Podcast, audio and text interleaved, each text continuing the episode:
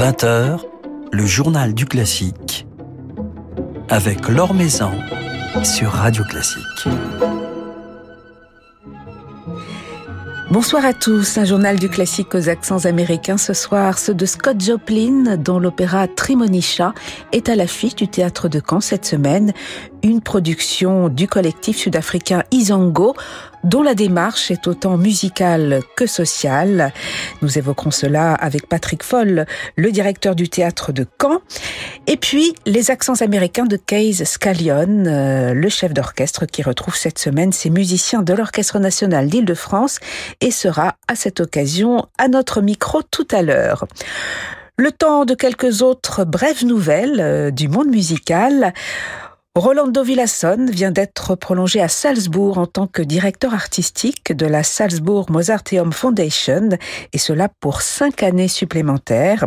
Rolando Villasson, qui est par ailleurs le directeur du festival de la Semaine Mozart de Salzbourg. Mon équipe et moi, nous sommes avides d'action et plein d'idées sur les façons d'apporter un éclairage nouveau et excitant sur le vibrant cosmos musical de Mozart, a confié le ténor mexicain. Philippe Gau vous en dit plus dans son article publié sur le site de Radio Classique. Quand la création dialogue avec le patrimoine. L'IRCAM et le Centre de musique baroque de Versailles viennent de s'associer pour initier un programme musical intitulé Janus. Son objectif, justement, valoriser le patrimoine et la création en décloisonnant les répertoires et ce programme s'adresse tout particulièrement aux jeunes artistes. Alors cela se traduit par des commandes passées à quatre jeunes compositrices et compositeurs européens, des commandes pensées en complémentarité avec des œuvres françaises des XVIIe et XVIIIe siècles dans l'idée d'un jeu de miroir, des œuvres qui sont destinées à la maîtrise du Centre de musique baroque de Versailles. Les deux premières créations verront le jour en juin 2023. Tremonisha, l'opéra de Scott Joplin, est à l'affiche du théâtre de Caen et cela pour quatre représentations de jeudi à dimanche.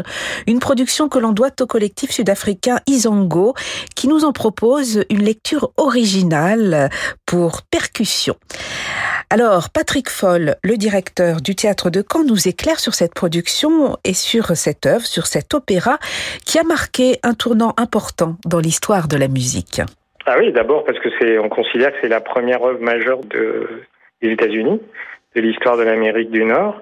Scott Joplin, donc c'est son grand compositeur de ragtime, qui était connu entre autres avec ce, ce, ce thème euh, qui a été euh, mis à, à l'honneur dans le film L'Arnaque, euh, fait son, son deuxième opéra en fait avec Trimonisha, mais j'allais dire comme pour son premier, il va être euh, marqué quelque part par le, saut de l'échec puisqu'il n'arrivera pas à le voir euh, monter en, version scénique de son vivant. Et puis c'est une œuvre qui aussi replace l'opéra euh, dans des enjeux de répertoire, pas, l'histoire de, l'opéra européen, puisqu'on est vraiment aussi sur un compositeur qui va se nourrir de racines de musique africaine, de musique traditionnelle, des chants d'esclaves, du gospel, mais en même temps avec une ambition pour euh, Trimonisha d'écrire une œuvre euh, aussi qui s'inscrit dans le mouvement euh, post-romantique euh, qui est encore en vigueur à cette époque-là. Et c'est une œuvre euh, qui est liée au, au peuple afro-américain, qui est liée à, à l'histoire de l'esclavagisme, à la mmh. lutte contre l'obscurantisme. C'est une œuvre dans laquelle on peut percevoir un message humaniste, voire militant. Ah bien sûr, il y a un message politique très fort de la part de Scott Joplin dans ce dans cette œuvre qui a une résonance euh, encore plus forte, je trouve, euh, après cet épisode Covid, euh, sur la question, on s'est beaucoup posé de questions de savoir finalement à, à, quoi servait l'art et à quoi pouvait servir la musique. Ben là, on a un, un compositeur qui euh, clairement euh, dit que la culture est un moyen pour des peuples de se libérer de la misère, de s'affranchir, de pouvoir devenir des citoyens libres et égaux. Et on est vraiment donc sur un message extrêmement ambitieux puisque bon, l'histoire de Trimonisha est une histoire qui raconte finalement comment une jeune femme, dont on ne sait pas trop d'ailleurs comment elle arrive, va réussir à, à permettre à une communauté d'anciens esclaves de sortir de la domination de sorciers qui en fait finalement euh, exploitent un peu l'ignorance de leurs congénères pour les exploiter et, et euh, les maintenir dans la misère. Donc il y a un message très fort qui, qui a toute son actualité encore aujourd'hui, je trouve. Un message d'autant plus fort que cette production sera présentée par un collectif sud-africain, Isando Ensemble, qui réunit des artistes issus, venus donc d'Afrique du Sud, issus des, des townships. C'est cela, Patrick Foll? Là aussi, ce qui est très fort dans ce projet, c'est que quelque part, on a des interprètes qui sont, j'allais dire, le, le symbole de cette œuvre. On est vraiment dans une, euh, une concordance parfaite entre la vie personnelle des membres d'Isango et ce que raconte euh, cet opéra, puisque effectivement, comme vous le dites, c'est un projet euh, qui a la croisée euh, du projet artistique et en même temps social, Isango, puisque l'idée c'est de fédérer un collectif de, de, personnes qui sont issues des, des quartiers pauvres de la capitale d'Afrique du Sud, du Cap, pour euh, développer un projet artistique par contre de très haut niveau, puisque je rappelle que cette compagnie, elle a un rayonnement euh, international, elle est invitée en Australie, elle est invitée aux États-Unis, son port d'attache c'est la, la, la, BAM, la Brooklyn Academy de Musique à New York, et puis évidemment c'est ça qui m'avait intéressé euh, dans cette euh, cette idée de faire euh, Trimonisha avec eux, c'est que là pour le coup on trouvait euh, la compagnie qui permettent de, de, respecter ce qui était le, le projet euh, initial de Scott Joplin, à savoir une distribution 100% afro-américaine, et puis cette concordance parfaite entre, j'allais dire, la vie personnelle des interprètes, de cette œuvre et le livret qui est euh, l'histoire qui est racontée par cet opéra.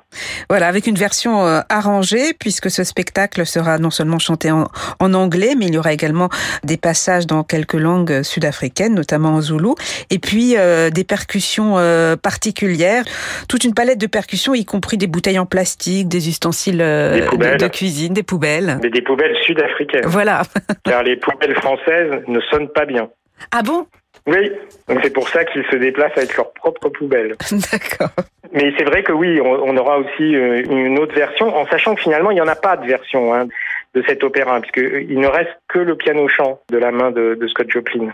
Mais l'idée, c'est vrai que là, on va sûrement aller puiser dans les racines africaines et les racines musique traditionnelle qui font partie aussi de la composition originale de, de Scott Joplin.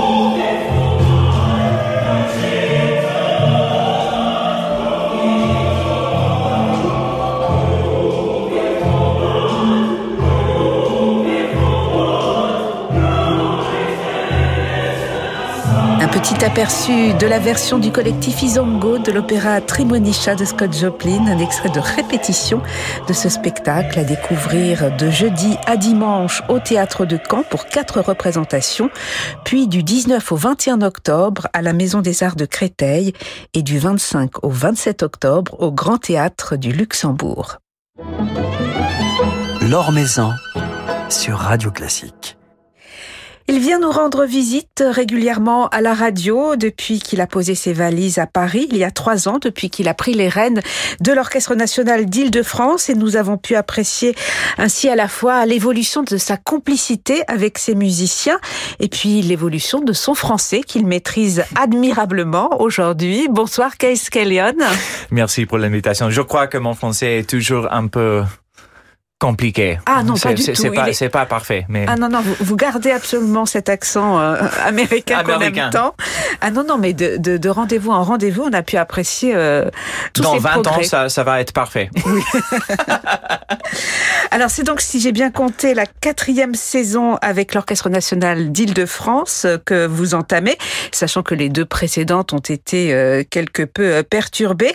C'est un orchestre auquel vous avez su apporter votre propre personnalité, votre euh, propre touche quelque part.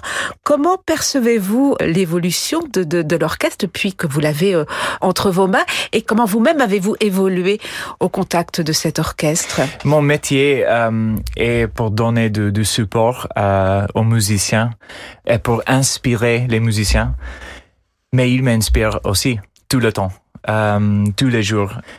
Je crois que on a eu un, un certain focus dans certains répertoires, euh, Beethoven, Sibelius, des choses comme ça, euh, et on a développé quelque chose ensemble. Et je, je crois que chaque projet qu'on a fait, c'est c'est de mieux en mieux chaque fois. C'est c'est plus profond parce qu'on a communiqué beaucoup et c'est c'est tellement clair.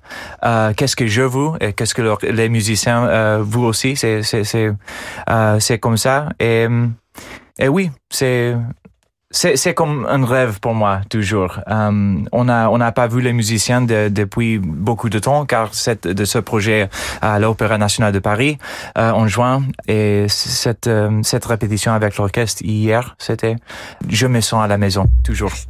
Et maintenant que vous connaissez si bien les musiciens, est-ce que vous avez l'impression qu'à Escalion de pouvoir être encore plus exigeant, plus ambitieux, encore plus audacieux avec eux?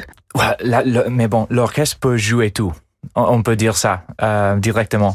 Mais en fait, il faut pas être tout le temps très exigeante parce que l'orchestre sait déjà ce que je, que je voudrais faire avec avec certains répertoires. Et comme ça, on commence avec euh, un autre niveau chaque fois. Euh, J'ai l'impression d'être euh, moins exigeante, mais les résultats sont sont mieux. Alors c'est un programme aux parfums espagnols que vous avez choisi, Caiscalion, pour votre première tournée avec euh, Londif, première tournée euh, de la saison. Vous aviez envie de couleurs chatoyantes pour euh, oublier cette morosité ambiante? Oui, c'est le temps pour commencer quelque chose de nouveau. Pour retrouver notre public après la, la pandémie, on a, il y a un autre monde maintenant, Oui. et il faut programmer des choses qui parlent directement à notre public dans la région. Euh, et on a trouvé quelque chose avec euh, Viva España qui est tellement clair. Le Don Quijote de Strauss est la première partie euh, dans le, le- le- répertoire français, mais vu d'Espagne, de, de, de chez France. Voilà, c'est l'Espagne vue par Ravel avec euh, la rhapsodie espagnole. J'ai aussi euh, un, un secret pour vous. Ah. Ça serait mon premier boléro. Non, Oui, mais on le dit à personne. Oui. C'est promis. Des pages particulièrement évocatrices, narratives. Vous qui aimez euh, l'opéra Caiscalion, qui avez dirigé Electra de Strauss il y a quelques mois à l'Opéra national de Paris, vous qui aimez être aussi dans la fosse, quand vous dirigez euh, de la musique symphonique, vous avez aussi envie de, de raconter une histoire, comme vous le ferez à travers ces pages, quelque part. il y a toujours une histoire, même si on joue une symphonie de Mozart. Il y a les notes, des rythmes, euh, un tempo, bien sûr, mais il y a euh, certaines caractéristiques et, et des sentiments tout le temps. Et quand on interprète de, de, de la musique, il faut connecter avec cette histoire humaine. Ça, c'est la connexion tout le temps euh, entre les musiciens et moi et aussi pour le public. Et pour moi, l'histoire est, tellement important. Mais cette fréquentation du, du, monde lyrique vous aide justement à développer cette fibre narrative en tant que chef symphonique? Oui, peut-être que c'est euh, un peu plus facile de raconter euh, une histoire euh, avec des mots, avec de, de, d'une histoire euh, dans les opéras. Mais ça, c'est le grand challenge pour nous. Euh, même s'il n'y a pas de texte, qu'il il faut faire quelque chose qui est très clair et qui parle de, de quelque chose tout le temps.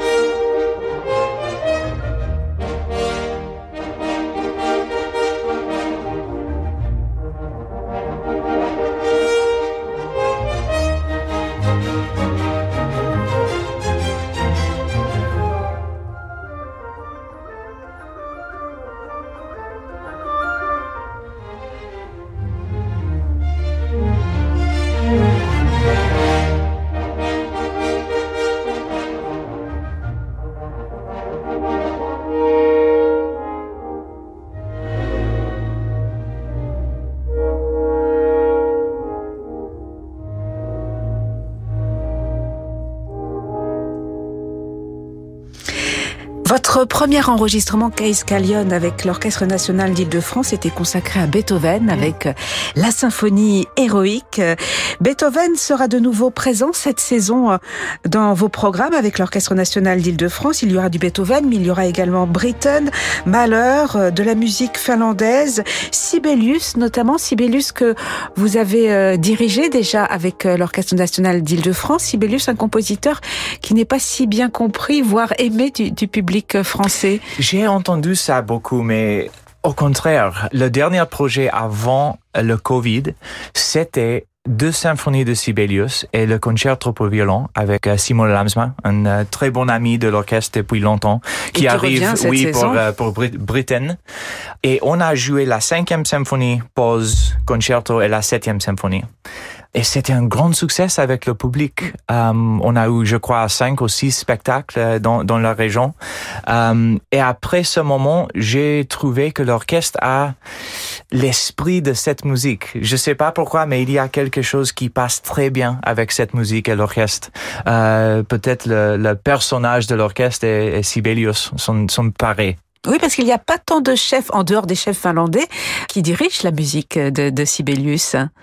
Je trouve que sa musique est peut-être la plus unique dans le répertoire. Je trouve Schumann, Britten, mais il n'y a pas euh, beaucoup de, de compositeurs comme ça. Peut-être trois ou quatre. Euh, Aussi reconnaissable. On, connaît à l'instant que ça c'est ça c'est Sibelius.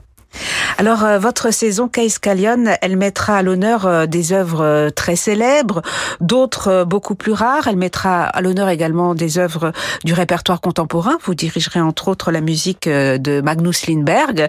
Comment trouver le bon équilibre pour à la fois aiguiser la curiosité de vos spectateurs, leur faire découvrir des œuvres différentes, nouvelles, peut-être plus audacieuses, et en même temps ne pas les effrayer, les faire venir au spectacle? C'est difficile de trouver c'est difficile de trouver, mais il faut euh, avoir de confiance avec le public que si on a euh, programmé quelque chose qui, qui n'est pas complètement connu, comme la, la, musique Feria de, de Magnus Lindberg, qu'il y a vraiment une histoire c'est comme euh, comme la nourriture de, de manger quelque chose. Peut-être que, que je n'aime pas beaucoup quelque chose, mais le mélange, euh, combination, ça, ça, ça, marche. Et je trouve euh, c'est la même chose avec la musique euh, qu'avec la programmation, qu'il y a toujours un lien entre les compositeurs, euh, si c'est euh, la nationalité, mais peut-être que, que c'est un air de quelque chose. Alors vous dirigerez votre premier boléro oui, c'est ça, c'est un secret. Et puis vous dirigerez des œuvres très connues, euh, la pastorale de Beethoven, des œuvres beaucoup plus rares comme ce concerto pour violon de Britten qu'on n'a pas si souvent l'occasion d'entendre ou la musique de Lindbergh. Est-ce que vous trouvez en tant que chef d'orchestre euh, le même plaisir euh, à diriger une œuvre archi jouée, visitée et une œuvre rare? Qu'est-ce qui change pour vous dans, dans votre démarche Ça fait peur de faire quelque chose comme la sixième symphonie de Beethoven, parce qu'il y a la danger de retrouver la routine. Et ça, c'est presque impossible d'éviter dans une symphonie comme la sixième de Beethoven. Euh, ça va dire que il y a des choses comme Ligeti qu'on a joué et euh, Lindbergh euh, qui sont très très très exigeantes mais les challenges sont complètement différents. Mm. Il faut trouver quelque chose de nouveau, mais euh, authentique, ça va en, en, français? Oui, authentique. Oui, authentique et pas trop euh, prévu. Ça, c'est plus facile dans le, le, le répertoire inconnu, mm. euh, mais c'est simplement quelque chose de d'autre. Alors, euh, cette saison euh, qui débute, euh, votre nouvelle saison Caïscalion avec l'Orchestre national d'Île-de-France, elle sera riche, elle sera variée. La saison dernière, vous avez fait vos débuts, on le disait tout à l'heure, à l'Opéra national de Paris. Vous avez dirigé également Londif dans un opéra de Wagner, c'était à, à Massy. Est-ce que vous avez envie de développer encore cette carrière de, de, de chef lyrique? Est-ce que vous avez d'autres perspectives? Pour moi, c'est la même chose, la musique et la musique. Euh, j'ai envie de diriger d'opéra le plus possible. Euh, le problème, c'est le, le temps. Euh, et j'ai maintenant des deux orchestres. Ça va dire que quand je suis pas avec mon cher Rondif, l'orchestre de chambre Württembergisches Kammerorchester, il n'y a pas beaucoup de temps. Mais j'aimerais bien de, de faire une opéra dans la saison, si, si c'est possible. Alors, en dehors de vos engagements euh, très forts auprès de, de Londif et auprès de votre orchestre en Allemagne, à Heilbronn, euh, quels sont les, les, les projets, les, les rendez-vous importants pour vous euh, cette saison Tous les rendez-vous sont importants. J'étudie tout le temps. J'étais aujourd'hui, ce matin, à 6 heures du matin avec trois partitions pour six mois dans, dans la future. Mais cette saison, je rentre à, Dublin pour diriger le euh, RTV, Orchestre National. Chez nous, en France, euh, je vais de, à, diriger l'orchestre de Monte Carlo. pour la première orchestre. À début avec l'orchestre philharmonique de Monte Carlo Oui, je, je crois c'est février ou mars un magnifique orchestre, un des plus beaux orchestres français. Oui, oui, j'ai entendu beaucoup. Ouais, Qu'on euh, adore à Radio Classique. On n'est pas les seuls. Oh, d'accord. voilà. Et puis cette première tournée avec vos musiciens de Londiv qui passera par la Philharmonie de Paris demain soir et par euh, l'Opéra Royal de Versailles où vous avez déjà joué. C'est particulier de, de jouer à Versailles? Oui, ce, ce salle de, de bois, ça me raconte de, de l'histoire de la France. C'est, un sentiment de ça tout le temps. Et c'est pour ça, c'est, quelque chose d'unique chaque fois qu'on on joue, on joue là-bas. On a fait notre projet euh, Wagner, euh, le premier avec euh, l'orchestre en 2019. Et puis, on a fait un petit concert de streaming de, de Beethoven. J'ai envie de, de retrouver l'équipe là-bas. Voilà, donc euh, Wagner et Beethoven au programme de vos deux premiers enregistrements avec l'Orchestre national d'Île-de-France. Il y a d'autres enregistrements à paraître euh, que vous avez déjà mis en boîte avec ces musiciens. Beaucoup, beaucoup. Euh, on va enregistrer la musique française, la première partie de ce projet-là. Ravel. oui, on a déjà enregistré le concerto de, de corps de Ligeti avec Stefan Dor de la Philharmonique de, de Berlin euh, hamburgisches Konzert. le concerto de Hamburg. Non, c'est ça? Oui, oui, tout à fait. Merci beaucoup, Kais Callion, d'être passé nous voir. On vous souhaite une très belle saison, euh, quatrième saison avec l'Orchestre National d'Île-de-France, qui commence en ce moment euh, sur des rythmes et des couleurs espagnoles. Merci beaucoup. Merci, Laure.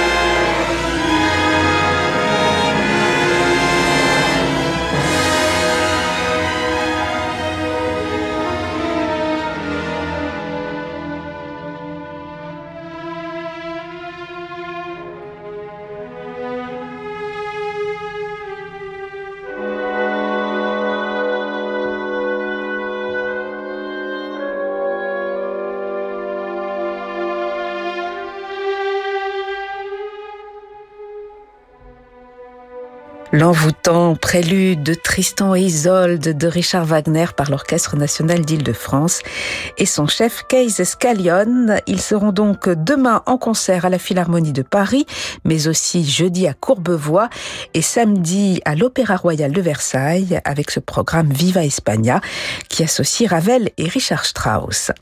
Voilà, c'est la fin de ce journal du classique. Merci à Matteo Catizone Berardi pour sa réalisation. Demain, pas de journal du classique, mais en direct, le concert d'ouverture de la saison musicale des Invalides avec la petite messe solennelle de Rossini, concert qui vous sera présenté par Jean-Michel Duez. Mercredi, nous passerons un moment avec Stéphane Degout et Raphaël Pichon pour parler d'un merveilleux album dédié à Schubert qui fera également l'objet de concerts ces prochains jours, entre autres à la Philharmonie de Paris. Très belle soirée, soirée qui se prolonge en musique avec Francis Drezel.